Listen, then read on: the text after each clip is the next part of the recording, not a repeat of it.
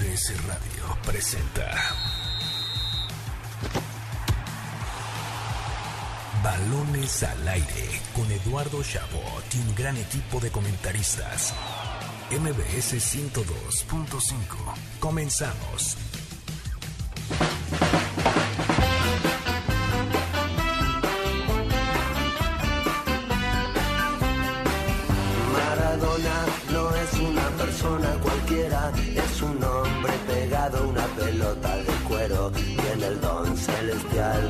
Muy bien al balón.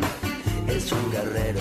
Arrancamos balones al aire en este sábado, sábado 28 de noviembre del año 2020. Gracias por estar con nosotros aquí en MBS Noticias 102.5 de FM en una jornada especial, un programa que hablaremos mucho de Diego Armando Maradona, quien lamentablemente falleció esta semana a la edad de 60 años. También tendremos, por supuesto, toda la actividad de la liguilla, porque hay que festejar el fútbol en momentos en que se nos va uno de los más grandes dentro de la cancha. Yo soy Eduardo Chabot. Carlos Alberto Pérez, un gusto saludarte. Hola, ¿qué tal Eduardo? A todo el auditorio que hoy, hoy nos escucha. Un saludo a Héctor a la distancia. Feliz porque continúa la liguilla, porque lo platicábamos en la previa, hay, hay, hay, este fervor por ver qué pasa en la liguilla y se pueden dar ahí una que otra sorpresa, pero como bien indicas, con este luto futbolístico por el, el lamentable deceso de, de una leyenda ¿no? De, del fútbol mundial, con muchísimas controversias extra cancha, pero que pues una no escapa de la otra, ¿no? Creo que hay que considerarlo como las dos facetas que fue, y en lo futbolístico fue de lo más grande. Sí, ya hablaremos de eso. Creo que hoy la, la, prioridad será, no sé si la prioridad, pero el tema principal será hablar un poco de Maradona. Tendremos más adelante una entrevista con el ruso Samogil, ni lo recuerdan, futbolista aquí en México, ahora analista el argentino, para platicar un poco de lo que representa para Argentina la figura de Diego Armando Maradona. Eh, así que, pues mucho, ¿no? Porque empezamos con esta parte de luto, tal vez, y después nos vamos con la parte de la Liga MX, un poco de alegría, el fútbol, y por supuesto después la NFL y mucho más. Así que no le cambien. Comenzamos. Balones al aire. El arranque con Carlos Alberto Pérez.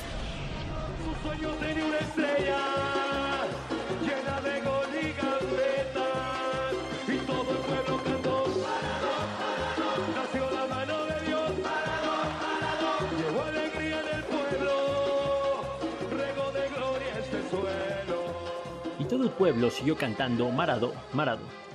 Se cantó alrededor de la Casa Rosada en Buenos Aires, a las afueras de San Paolo en Nápoles, en las villas de Argentina y en todos los hogares donde Diego Armando Maradona dejó una huella de superación, orgullo y fortaleza. El Diego partió de este mundo a los 60 años a causa de una insuficiencia cardíaca y llenó de un intenso dolor al pueblo argentino, que salió a las calles entre lágrimas para recordar a la persona que les hizo sentir orgullo por su patria, siempre con el balón pegado a sus pies.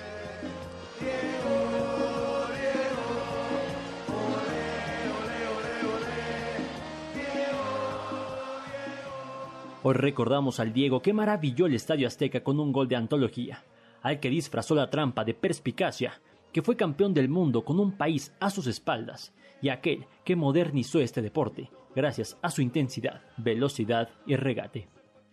¿Qué importa lo que hizo con su vida? Importa lo que hizo con las nuestras.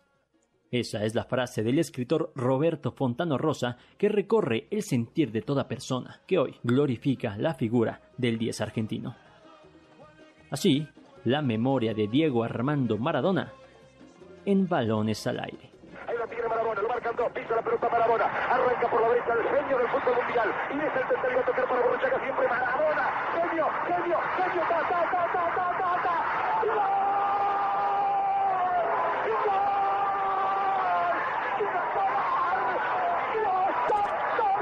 el fútbol! ¡Golazo! ¡Y el gol! ¡Maradona! ¡Es para llorar, permanente! ¡Para Bala! ¡En la corrida de Morón! Así comenzamos esta edición de Balones al Aire, el audio cortesía de Carlos Alberto Pérez, el arranque. Eh, me quedo con esa frase de Fontana Rosa, no es lo que hizo con su vida Maradona, es lo que hizo con la nuestra, con la de todo el mundo del fútbol, con la del pueblo argentino. Y es por lo que representa Maradona, ¿no? Eh, quien pudo ver la, los programas argentinos de, de fútbol esta semana, pues hablaban mucho de esta figura eh, casi mitológica que era Maradona, ¿no? Aquel, aquel jugador o aquella persona que burló a la muerte muchas veces y que por eso no creían que había fallecido en un inicio, por lo que representaba Maradona, quien había burlado a todos, quien, era mucho más que un jugador, era un representante del pueblo argentino, porque era de barrio, porque siempre vio por los intereses eh, de la mayoría, siempre quiso estar ahí, más allá de la cancha, y eso para el argentino pues era una representación de lo que ellos eran, ¿no? El argentino veía en Maradona lo que ellos son, lo que ellos querían ser, al máximo representante de lo que son ellos.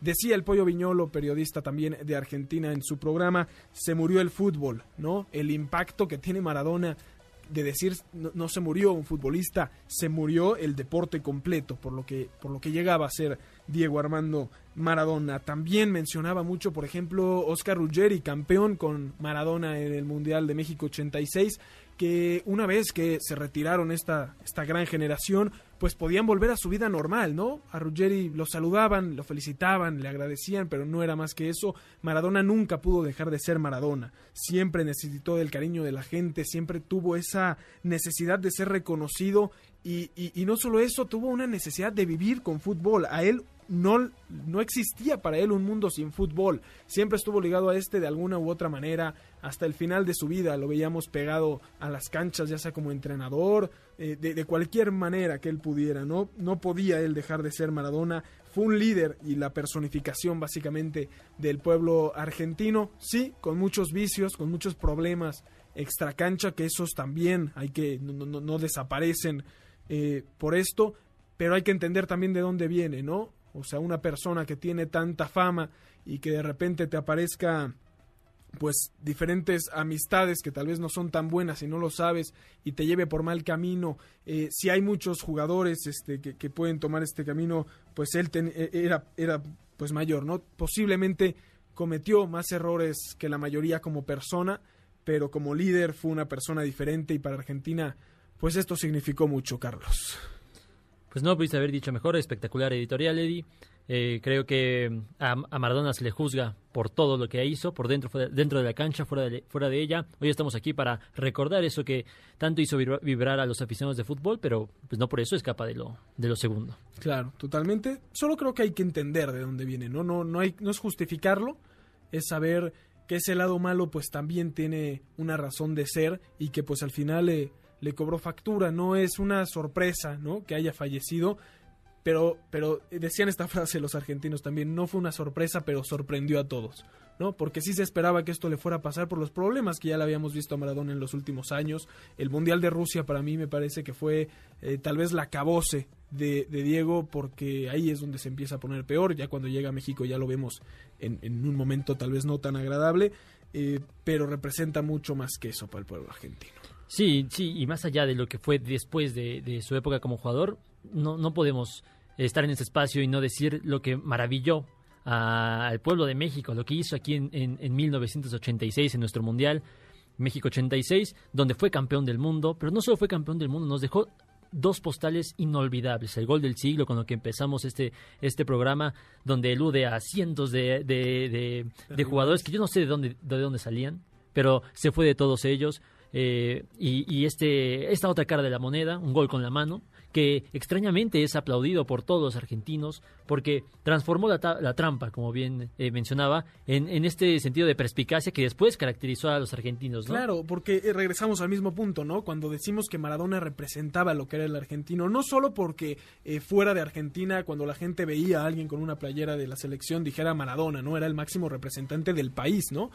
Pero también en esta parte donde eh, lo, llega a ser esta, este dios, ¿no? Y incluso políticamente, porque esos goles que le hace Inglaterra viene justo después de todo un tema político con la isla de las Malvinas, una guerra que tienen con Inglaterra, los argentinos, eh, que más allá de, de quién tuviera la razón, pues para el público argentino significó mucho que en la parte deportiva Maradona pues lograr hacer esto y, y, eliminarlos. Esa revancha, ¿no? Esa revancha que es a lo que refiere la imagen de Maradona porque ellos mezclaban todo lo que pasa alrededor de Argentina con el fútbol. Y si en el fútbol era el, lugar donde podían desquitarse, bueno, pues ahí estaba Mar- Maradona como, como su mejor eh, guerrero, como su mejor soldado, como su mejor futbolista, como absolutamente todo. Y por eso, por eso la gente, la cantidad impresionante de, personas que se reunió a Antier en, la Casa Rosada, este eh, lugar donde ejerce el gobierno eh, argentino, eh, eran miles y miles, ríos de gente los que querían despedir a su más grande ídolo porque se fue, fu- se fue así como el más grande ídolo que ha tenido que ha tenido Argentina. Totalmente. Creo que con esta introducción podemos presentarles ahora la entrevista que tuvimos con Damián el Ruso Samogilny en esta plática sobre lo que fue la vida de Maradona y lo que representa para el público en general. Y ya tenemos en la línea de balones al aire al ruso Samogilny, ustedes lo recordarán, un gran futbolista aquí en nuestro país, mejor incluso analista que sigue acá con nosotros, argentino y que pues siente mucho también el, pues, el fallecimiento, el lamentable fallecimiento de Diego Maradona. Ruso, gracias por estos minutos para hablar sobre el máximo ídolo que ha habido quizás en el fútbol y seguro en el fútbol argentino.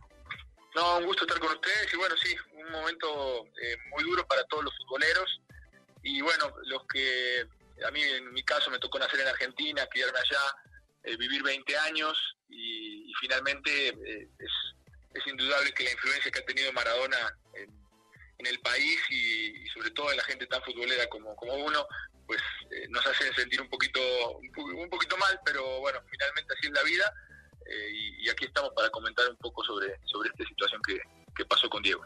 Ruso, ¿cómo explicarle al mundo lo que significa Maradona para el pueblo argentino? Porque eh, mucha gente no lo entiende, pero la- la- la- esta población siente que perdió un familiar, ¿no? O sea, la forma en la que se sintió su pérdida es diferente y creo que mucha gente no logra entender la magnitud de este personaje. Es que es difícil, es difícil porque eh, hay que nacer y vivir en Argentina para darse cuenta la, la importancia que tiene el fútbol. eh, como una descarga social, ¿no? O sea, es, es un juego que, que, todos amamos, pero la pasión y lo que lo que se siente al momento de, de vivir el fútbol es muy diferente a lo que se vive en, otra, en otros países, eh, incluso aquí en México. Entonces, eh, entendiendo esa pasión que a veces raya en la locura, ¿no?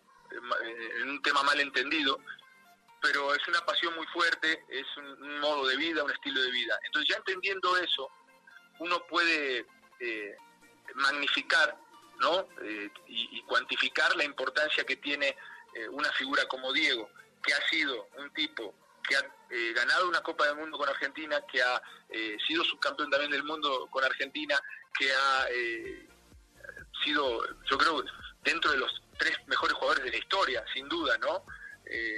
Y, creo que finalmente, si le sumamos todo lo que hizo dentro del campo de juego, más todo lo que fue fuera, con aciertos y virtudes, porque fue un tipo muy controversial, fue eh, o es incluso criticado por muchas cosas que hizo a lo largo de su vida, eh, fuera del campo de juego. Eh, en Argentina se polarizaba todo, ¿no? Y, finalmente, ya sobre el final de, de su vida, por la situación en la que se encontró, se le perdonó muchas cosas, se olvidaron otras, y bueno, se, prácticamente se le, se le endiosó, ¿no? Como siempre se ha, se ha hecho.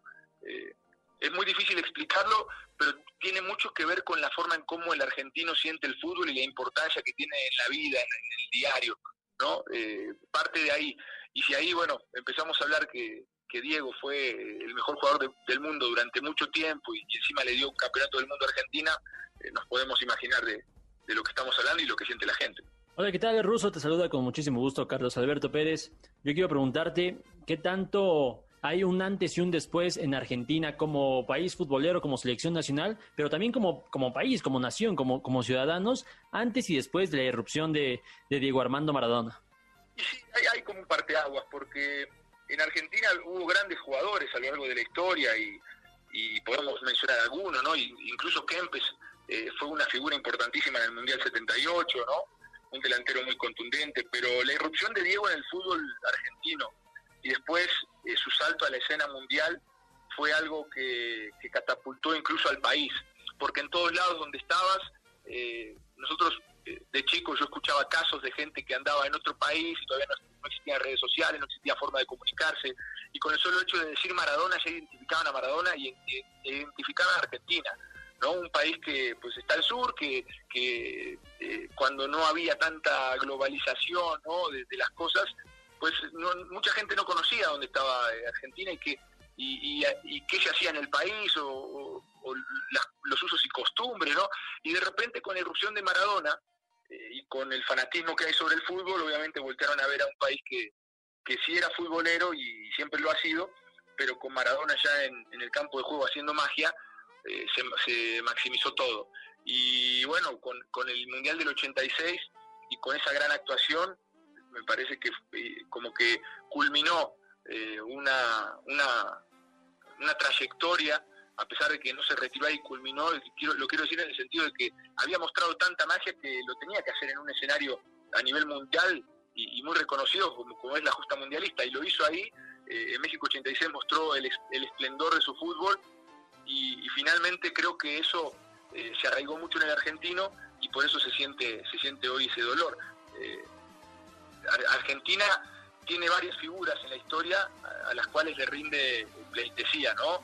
Y uno de ellos es Perón, que fue un presidente y político argentino, Eva Perón, que fue su, mujer, eh, Fangio, que fue también un piloto de, de- de Fórmula 1 muy importante, y bueno, y ahí está Maradona, y, se habla de Gardel también, que fue un, gran can- cantau- cantautor de tangos, ¿no?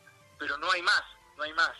Eh, son cuatro o cinco personajes a los que se adora y bueno, Diego está entre ellos.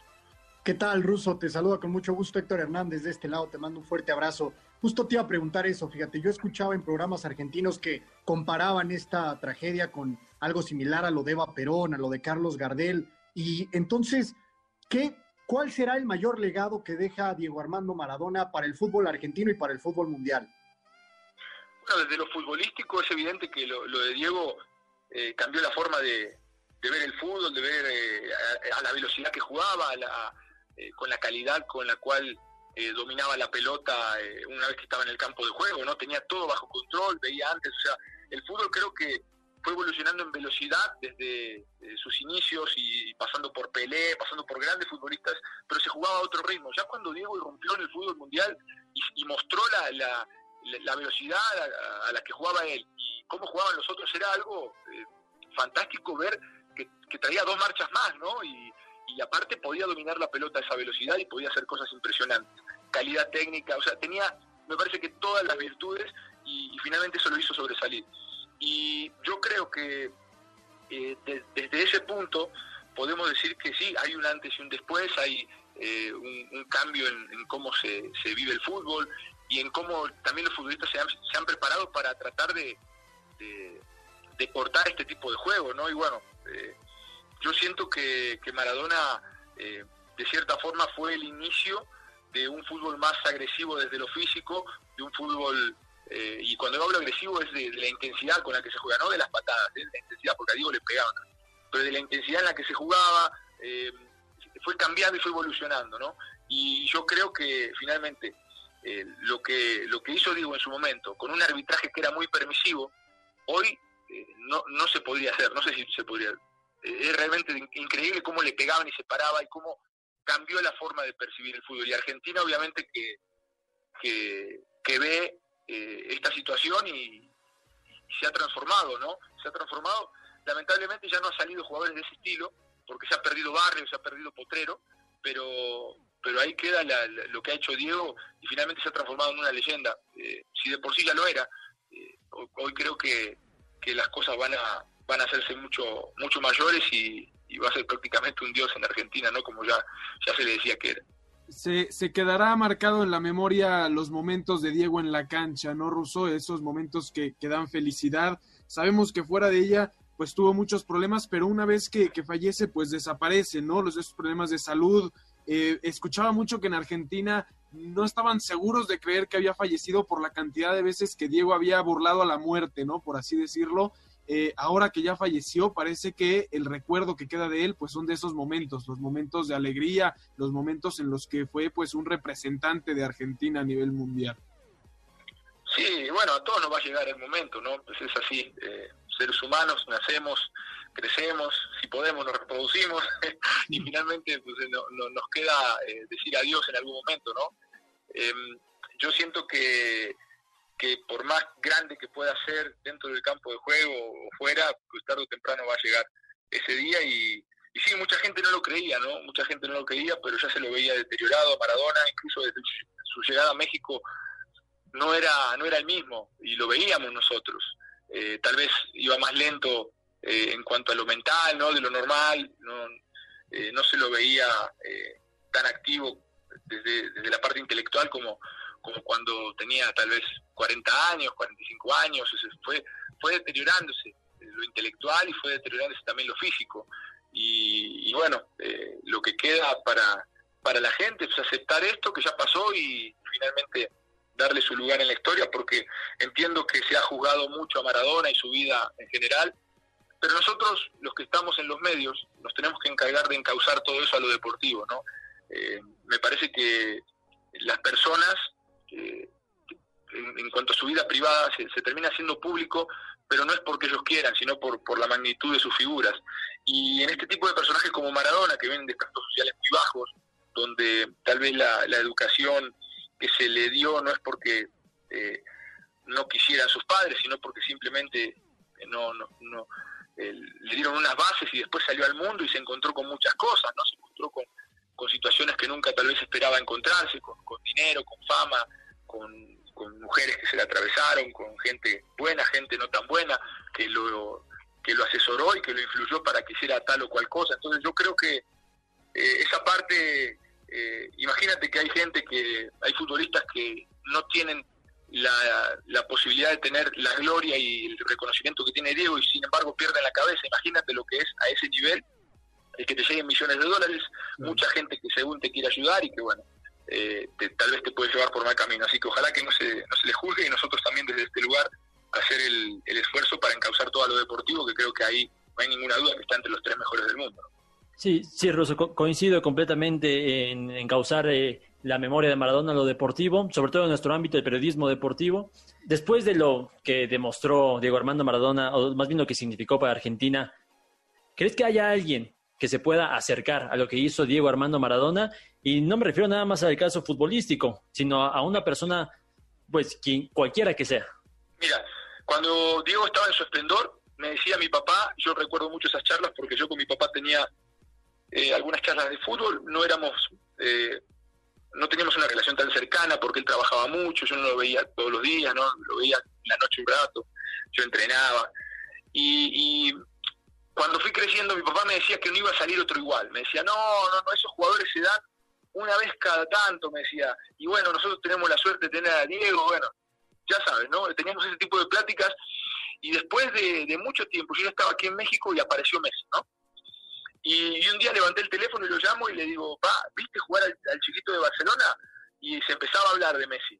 Y, empezamos a tener, conforme pasaron los años, ese tipo de charlas donde yo le decía, viste, que decías que no iba a aparecer otro y ya apareció Messi.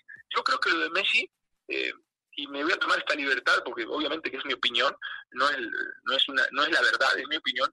Messi a nivel futbolístico no tiene nada que, que envidiarle a Maradona. En cuanto a la magia que tenía Diego, es otra cosa. Tal vez ahí sí era mucho más vistoso, tacos, eh, chilenas, eh, túneles, pero lo de Messi es tremendo. Le falta nada más ganar un mundial. Ahora, lo que, lo que no tiene Messi, que tenía Diego, es que Diego era del pueblo. Diego era del barrio, Diego era eh, de la gente. Y por eso finalmente la gente tiene, tiene tan arraigado a Maradona, porque como Perón, como Fangio, como Eva Perón, esos fueron, eh, digamos, eh, ídolos de Argentina, muy cercanos a la gente. Eh, Perón fue un presidente muy cercano a la gente, y Eva Perón también, y por eso se los, se los idolatra. Y en este caso Maradona fue un futbolista muy cercano a la gente, muy siempre de pelear por, por, por, eh, por los trabajadores, de pelear por los jubilados, de pelear por la gente que no tiene dinero, de, de buscar el bienestar, de exigirle a los presidentes, se metió con mucha gente importante. Eso lo acercaba a la gente, ¿no? Al, al pueblo. Y hoy, bueno, que falleció, yo creo que por eso tiene ese arraigo y esa, esa cercanía con el pueblo. Lo de Messi es un poquito más distante porque vive en Europa, porque viene de un estrato social diferente, por muchas cosas. Y, yo creo que esa parte es la que todavía no, no termina por hacer clic en la gente con, con con Messi, pero sin duda que, que, alguien va, va, a salir, ¿no? Otro va a salir porque eh, de alguna forma siempre va evolucionando el futbolista y aparece alguien que rompe esquemas. Para finalizar, Russo, me gustaría que, si se puede, de verdad, porque es difícil, pero si pudieras condensar en una sola palabra todo lo que significa Maradona y todo lo que representa Maradona, ¿qué palabra le pondrías a lo que, a lo que fue Diego Armando Maradona? No importa si nunca has escuchado un podcast o si eres un podcaster profesional. Únete a la comunidad Himalaya. Radio en vivo. Radio en vivo. Contenidos originales y experiencias diseñadas solo para ti. Solo para ti. Solo para ti. Himalaya. Descarga gratis la app. es que son muchas cosas, fíjate, es, hablar del, fútbol, es hablar de, lo que es como persona, es hablar de lo que fue eh, como hijo, como, bueno, difícil, pero, pero yo te diría que podría ser un, es un, es un semidios, ¿no? Es un semidios del fútbol, eh, con, con todas las, falencias y con todas las carencias que eso, que eso hace y con todas las fortalezas, ¿no? Eh, pero para mí, que yo crecí en, en esa época, crecí viéndolo, crecí eh, queriendo ser como él, crecí observando sus jugadas y, de cierta forma nos inspiró, pues para todos nosotros esos de aquella época, pues es un semidios, ¿no? Y después nos dimos cuenta que sí, que finalmente eh, era, era mitad Dios cuando estaba dentro de la cancha, pero cuando estaba afuera era una persona como todas y se equivocaban. Totalmente, Damián el ruso Samogilny, muchísimas gracias eh, por estos minutos para platicar de, de pues, la carrera del Diego, la, la vida ¿no? de Maradona, lo, lo, lo, que influyó en muchas personas, te lo agradecemos enormemente. No, fue un gusto, un gusto, un abrazo para todos y toda la gente que nos escucha. Ahí tuvimos al ruso Samogilny con nosotros platicando, me quedo también con esta parte de Messi, ¿no? Esa parte en lo que en lo deportivo podría ser como él, a falta de un mundial, pero esa identificación con el pueblo, con el barrio, no la tiene. Para mí, Maradona es un jugador inigualable, una persona quizás con muchos más problemas que, que, alguien normal, pero un líder, pues quizás el mejor de todos. Eh, antes de ir a un corte, Carlos, tienes una reflexión que estaba leyendo ahorita que me parece sensacional para cerrar. Sí, bueno, nada, más mencionar al auditorio que yo soy de los que piensa que las acciones malas no, no deberían, no deben de eclipsar a las buenas. Son cosas completamente separadas en lo de Maradona, pero que por obvias razones no se pueden ignorar. Eh, así como no estoy de acuerdo en catalogarlo como un dios terrenal, como es considerado en, en, Argentina o en Italia, tampoco estoy de acuerdo en referirse a él como una basura, como, como varias personas en contra de, él han, han, dicho, ¿no?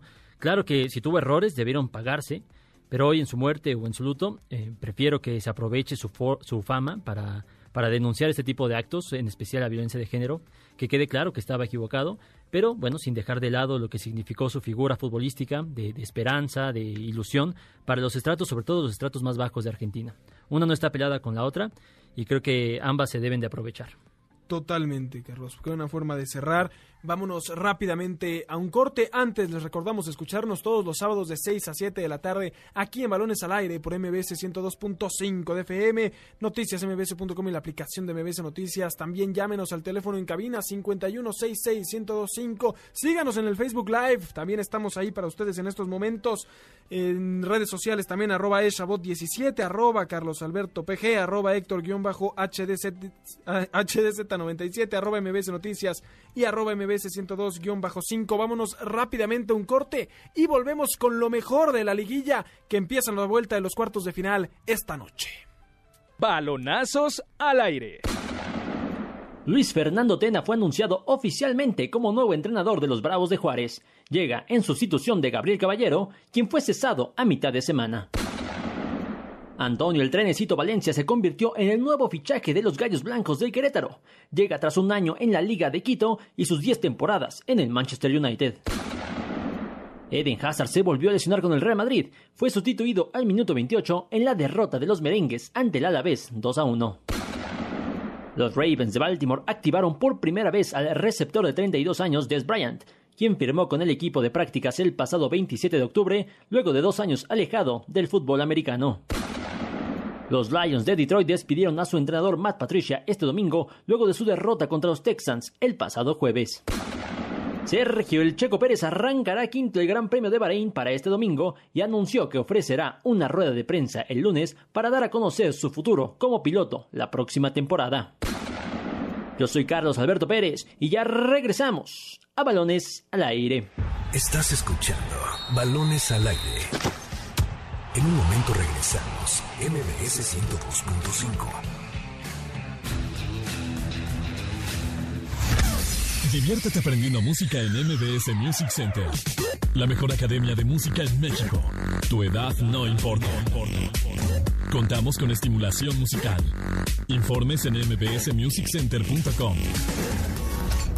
MBS Music Center, tu mejor opción. Durante años, los humanos hemos abusado de la naturaleza y estamos acabando con ella. El COVID-19 llegó a nosotros por la explotación y destrucción de vida silvestre, pero la pandemia nos puso un alto. Debido a la pandemia, miles de personas se quedaron sin ingresos y lamentablemente hemos perdido a seres queridos. Es momento de reconocer que el planeta sí tiene límites. Para evitar más pandemias, tenemos que cuidar el medio ambiente. Sabemos cómo hacerlo. Solo faltas tú. Partido Verde. Caliente, caliente, campeón soy yo. Ole, ole, hola, me registré y bajé la. App y obtén 400 pesos de regalo. Caliente.mx. Más acción, más diversión. Promoción para nuevos usuarios. Segov de GGSP 40497. Solo mayores de edad. Términos y condiciones en caliente.mx. Las y los diputados legislamos en beneficio de las y los mexicanos. Aprobamos temas en materia de seguridad para castigar la extorsión como crimen organizado. Endurecimos las sanciones para quien cometa feminicidio o violación y a quienes extorsionen a menores, personas mayores o con discapacidad. Las y los diputados trabajamos por un México más justo para todas y todos. Cámara de Diputados. Legislatura de la Paridad de Género. Ok, Google. Pon MBS 102.5 FM. Escucha MBS 102.5 FM. Ok. Llega la temporada de belleza a El Palacio de Hierro. De noviembre 17 al 29, descubre increíbles experiencias de belleza y maquillaje en elpalaciodehierro.com. Además, obtén un regalo por tus compras y paga en marzo de 2021 solo con tu tarjeta Palacio. Soy totalmente Palacio. Consulta términos en elpalaciodehierro.com. Continuamos.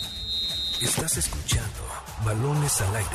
MBS 102.5.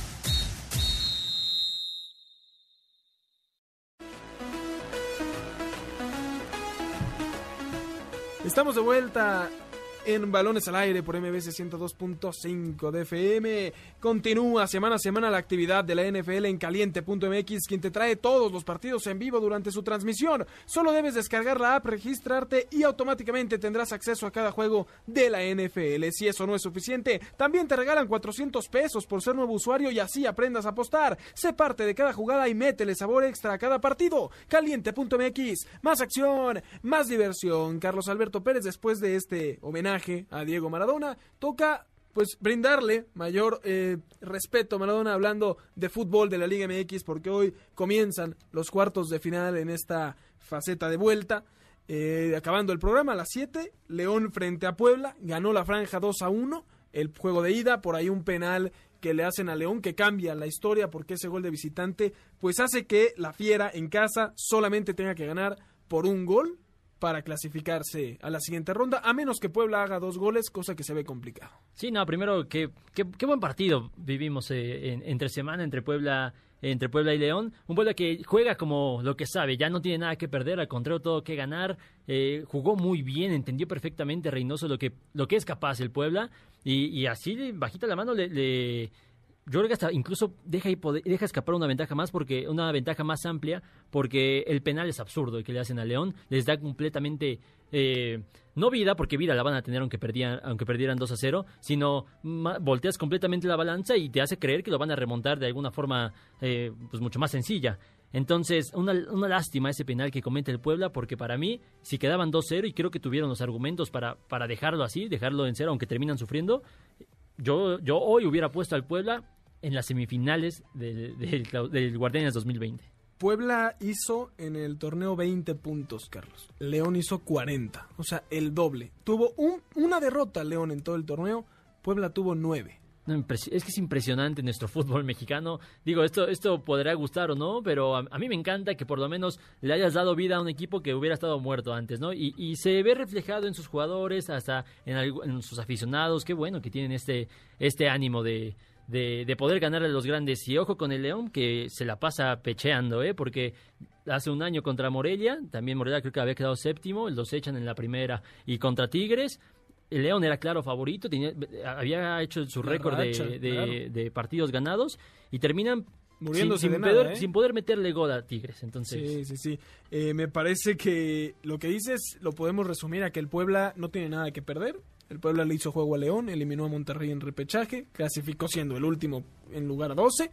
Si pierde hoy nadie le va a reprochar nada y si gana pues va a ser esta historia de Cenicienta que continúa contrario a lo de León, que después de varias temporadas siendo quizás el mejor equipo de la Liga MX en el último año, eh, perder otra vez en instancias como cuartos de final, pues sería un fracaso para el equipo de Nacho Ambriz. Gran partido el que tenemos. Y luego a las 9, eh, el plato fuerte quizás de esta serie de cuartos de final de la liguilla, ¿no? Porque tenemos el América Chivas, que, que es, está candente porque Chivas logra ganar 1 a 0 en casa entre semana con un golazo de- del Chicote Calderón.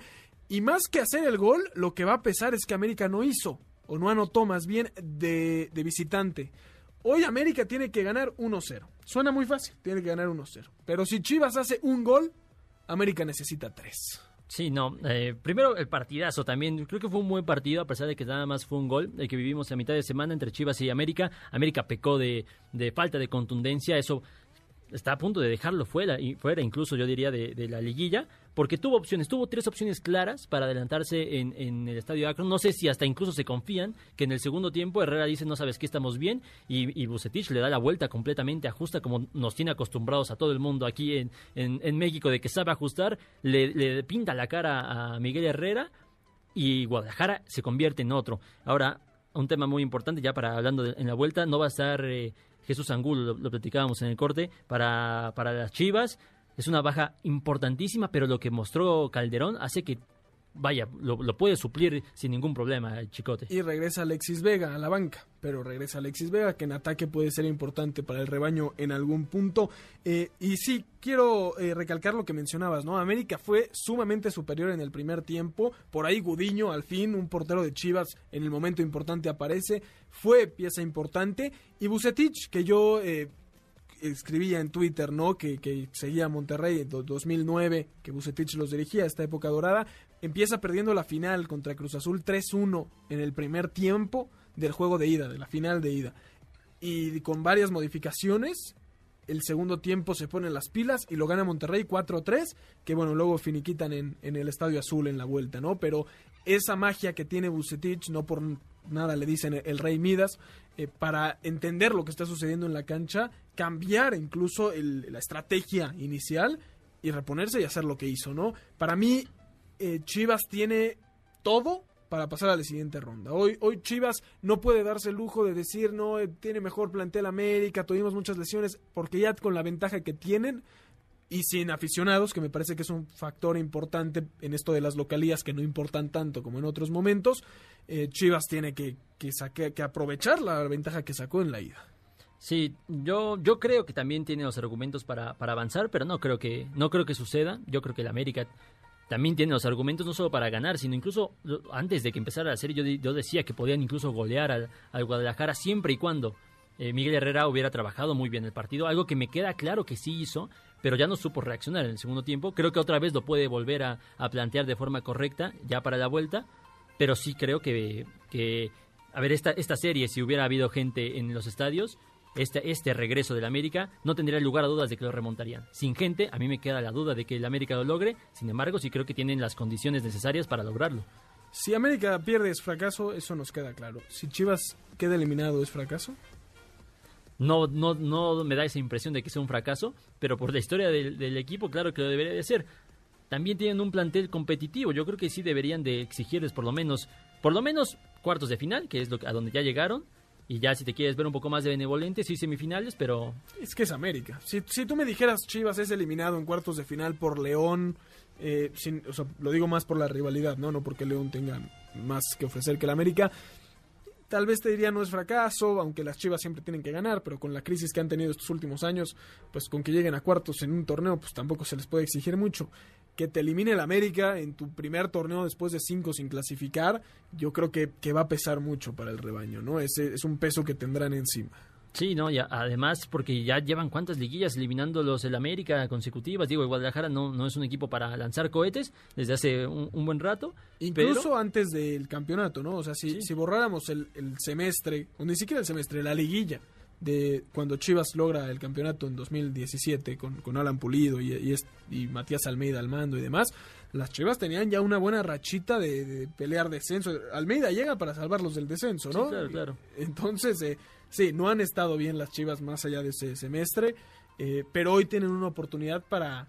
O sea, si, si- si avanzan y pierden en semifinales, pero eliminan al América, me parece que Chivas tiene un torneo mejor de lo que se esperaba. muchísimo mejor de lo que se esperaba. Además corren a su entrenador a mitad de a mitad de campeonato. Creo que si, si llegan a la América ya con el simple hecho de eliminarlos en una liguilla, para yo siento y me da la impresión de que la sensación sería de lo, lo hicimos esta temporada. ¿Saben qué?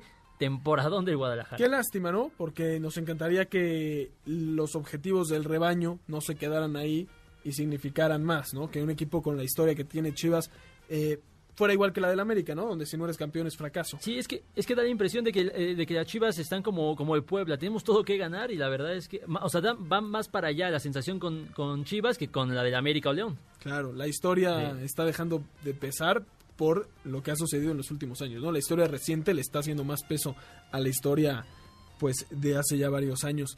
Eh, yo igual creo que Chivas hoy, por esa misma necesidad, va a conseguir el resultado. Eh, me parece que la crítica para el Piojo va a seguir. Si el América avanza, nos estaremos burlando seguramente la próxima semana. No sé si burlando, pero analizando el, eh, este hashtag que semana a semana vemos que es fuera Piojo y que al mismo tiempo regresa a semifinales con América, ¿no? Si es que lo logra. Eh, me parece que es un partido extraordinario para esta noche y que vamos a disfrutar. Yo creo que avanza Chivas. Yo creo que lo gana el América, lo gana el partido, gana la serie y lo hace lo hace de forma complicada. Yo me voy por ahí por con un 1-0. 1-0 es porque si no es 1-0 tiene que ser 3-1. Sí, sí, sí. Sí, sí eh, reitero, creo que va a ser una- una- un partido cerrado este de vuelta.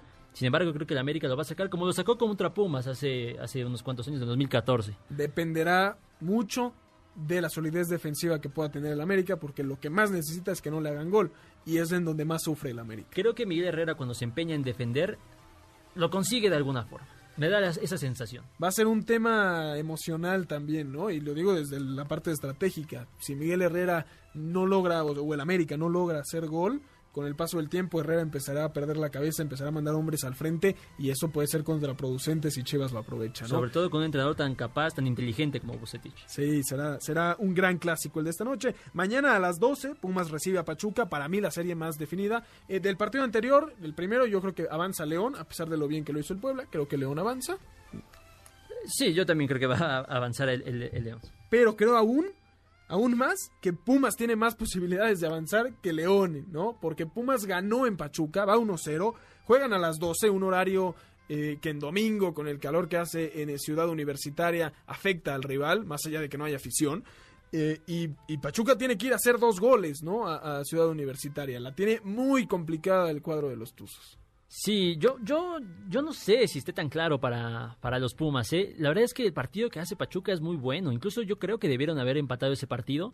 Pero escribí en la semana que de alguna u otra forma estos Pumas no pierden. No sé cómo rayos hacen para sacaros los partidos, pero ya llevan así toda la temporada y sería muy injusto de mi parte decir que es un engaño lo de Pumas, que no sé qué. La verdad es que lo de Pumas es para admirar. Han contado con cierta fortuna, pero también han sabido lidiar con estos problemas a lo largo de los partidos, que como que se ven en inferioridad, pero, pero se aferran a su, a su defensa. Muy bien Mitchell ahí en, en el, en el- en el aspecto estratégico. Y terminan ganando como lo ganaron contra Pachuca. Yo, Entonces- yo le mando un, un fuerte abrazo a Ramón Cáceres, ustedes lo recordarán, era parte del equipo de Balones al Aire, se tuvo que ir por, por diferentes proyectos, pero siempre sostuvo aquí que Pumas se iba a caer en algún momento. Hoy, en este momento, es el que más clasificado a semifinales está, mínimo para mí. Y lo hace bien. Y para mí, un equipo que antes de iniciar el torneo lo veíamos con posibilidades de no clasificar al repechaje, de ser uno de los únicos seis equipos que no clasifican a- ni a repechaje y finalmente clasifica directo a cuartos de final y ahora está con pie y medio quizás en semifinales. Lo de Pumas es para aplaudir. eh, creo que no, no, no, no se le debe de criticar que si las formas, que si le ganaron a equipos que no clasificaron, que si mucha suerte, pues lo que quieran, pero Pumas está ahí con una crisis económica, con un técnico que se les fue a días de empezar el torneo y está ahí eh, hoy sin Fabio Álvarez que, que hace un golazo entre semana. Creo que Pumas eh, ya también es uno de esos equipos que, que no fracasará, ¿no? Si lo eliminan eventualmente eh, será algo normal, ojalá no sea así porque me gusta lo que está haciendo Pumas, pero hizo más de lo que se esperaba. Sí, no, totalmente. eh, Reconocimiento total a Pumas. Creo que al final acaba ganándose a todos sus, sus de- detractores. Siempre y cuando, siempre y cuando clasifica mañana. Yo creo que sí va a ser así, pero no creo que sea sencillo. Pero al final va a acabar eh, eh, pasando Pumas, como lo ha hecho a lo largo de la temporada. Con el factor suerte jugándole. a Si, su si lo quieren ver así también, pero... No, yo creo que lo hace categóricamente. Yo creo que Pumas avanza bien. Y el último juego, quizás el más complicado en el papel, pero también el, el que más creo que va a despertar emociones, es el Cruz Azul Tigres. Porque llega Cruz Azul de ganarle 3-1 en el Volcán a los Tigres, con varios errores del equipo de, de Nuevo León, es cierto, pero les gana bien. Y ahora vienen al Azteca a, ganar 3-0. Tigres para clasificar necesita ganar 3-0 o 4-1 básicamente. Eh, en, la Ciudad de México, pero sin afición. Entonces yo creo que va a ser un partido muy entretenido con un, un Tigres que está acostumbrado a tirarse atrás y que esta vez tendrá que ir adelante con una ofensiva tan poderosa como la, la que es el equipo del, del Tuca Ferretti. Sí, no, primero lo de lo del jueves con este con, con el Cruz Azul me dejó impactado. Yo no esperaba este este regreso del Cruz Azul a una liguilla tan tan poderoso, porque hay que decirlo así, también perdonan incluso más acciones para para ir llegar con más ventaja a casa. Entonces a mí me tiene pues sorprendido para bien para eh, el Cruz Azul. Aunque sabemos que se trata de la máquina celeste de Cruz Azul y no podemos, aunque hayan ganado 7-0, no podíamos darlos como que ya estaban clasificados. Entonces, vaya, va a ser un duelo coincido entretenido. Creo que va a pasar el Cruz Azul. Sí, yo lo veo complicado para Y Tigres. también creo que lo va a hacer de forma categórica. Creo que no, no va a acabar pidiendo la hora, ni mucho menos. Siboldi es un buen entrenador, pero es lo que mostró en cuartos de final. No creo que, que se acerque o no creo que deba motivar a la afición tanto como para decir, ¿saben qué? Lo vamos a replicar en semifinales. Cruz Es- Azul- Va a ser completamente otra historia. Cruz Azul para ser eliminado la tiene que Cruz Azulear. Es la única forma. Porque que pierdas 3-0 en tu estadio, 4-1, no, no hay, no hay otra explicación. Y lo otro es que ahora parece que el Cruz Azul está haciendo lo, lo contrario a lo que hacía los últimos años. Cerró el torneo, tal vez no de la mejor manera, porque vino hacia abajo, pero despertó en liguilla. Y en los últimos años Cruz Azul solía llegar muy bien a liguilla y ahí se caía. Sí, claro, claro. No, pues coincido en eso. Creo que invierte en ese tipo de papel. Ahora, nada más va un partido. Y sabemos que Tigres luego tiene estos lapsos medio inciertos de funcionamiento. Hace un año lo eh, le pasó contra el América. Venía de ganar en, casa 2-1 a la- en el Estadio Azteca 2-1 al, América. Regresó a Monterrey y, en, el primer tiempo van perdiendo 3-0. Entonces, este, este tipo de lapsos los tiene, los tiene Ricardo Ferretti, los tienen los Tigres pero también tienen sus lapsos ganadores, el mejor equipo de la década, y claro que pueden remontar. Sobre todo ante un equipo que, que si de, de pronto le vas ganando 2 a 0, minuto 80, se viene para abajo, ¿eh? es que, o sea, yo pienso en los rivales que podían hacerlo, ¿no? O sea, si me hubieras dicho que Cruz Azul le ganó al Puebla, sí, con todo lo bien que hablamos del Puebla, eh, incluso a León, te diría, ya está finiquitado. Pero Tigres, con, con lo que han sabido jugar liguillas en los últimos años, la experiencia, por supuesto, el plantel, la calidad ofensiva, sí creo que va a ser, no sé si perdiendo, pidiendo la hora Cruz Azul, pero va a ser un gran partido Tigres. Yo no creo que Cruz Azul vaya a ganar el partido, ¿no? O sea, el partido en sí, los 90 minutos. Pero va a ser un gran, un gran encuentro, una muy buena liguilla la que tendremos eh, este, este fin de semana. Ya estaremos la próxima semana aquí para comentar ya de las semifinales de este torneo Guardianes 2020 que ha sido pues especial, sin público, con mucha polémica, partidos donde no tienes jugadores por contagios y demás. Aquí seguiremos con esa información. Antes de ir a un corte, eh, Héctor Hernández no pudo estar hoy con nosotros por razones personales, pero nos dejó una buena cápsula sobre el presente en la NBA. 22 de diciembre arranca una nueva temporada de la NBA, pero lo que ya arrancó fue la agencia libre. Por eso aquí le damos un repaso a los movimientos más destacados. Los Lakers de Los Ángeles quieren el back-to-back y para ello incorporaron a su plantilla al alemán Dennis Schroeder, al español Marc Gasol, a Costas Antetokounmpo y al centro Montres Harrell. El otro equipo de la ciudad angelina, los Clippers, adquirieron a Serge Ibaka por dos años y 19 millones de dólares. Los que también se armaron de manera importante fueron los 76ers de Filadelfia. firmaron a Dwight Howard, a Al Horford y a Seth Curry. Chris Paul migra a los Suns de Phoenix a cambio de T.Y. Jerome, Ricky Rubio que terminó en Minnesota y Kelly Oubre que finalizó con los San Francisco Warriors. Y las cosas siguen mal en Houston, pues dejaron ir a su tercer mejor jugador Robert Covington a los Trail Blazers, aunque la atención por supuesto sigue fijada en James Harden, quien se rumora saldrá de la franquicia tejana y uno de los principales pretendientes son los Warriors, quienes apostarán a tener la barba tras la lesión de Clay Thompson.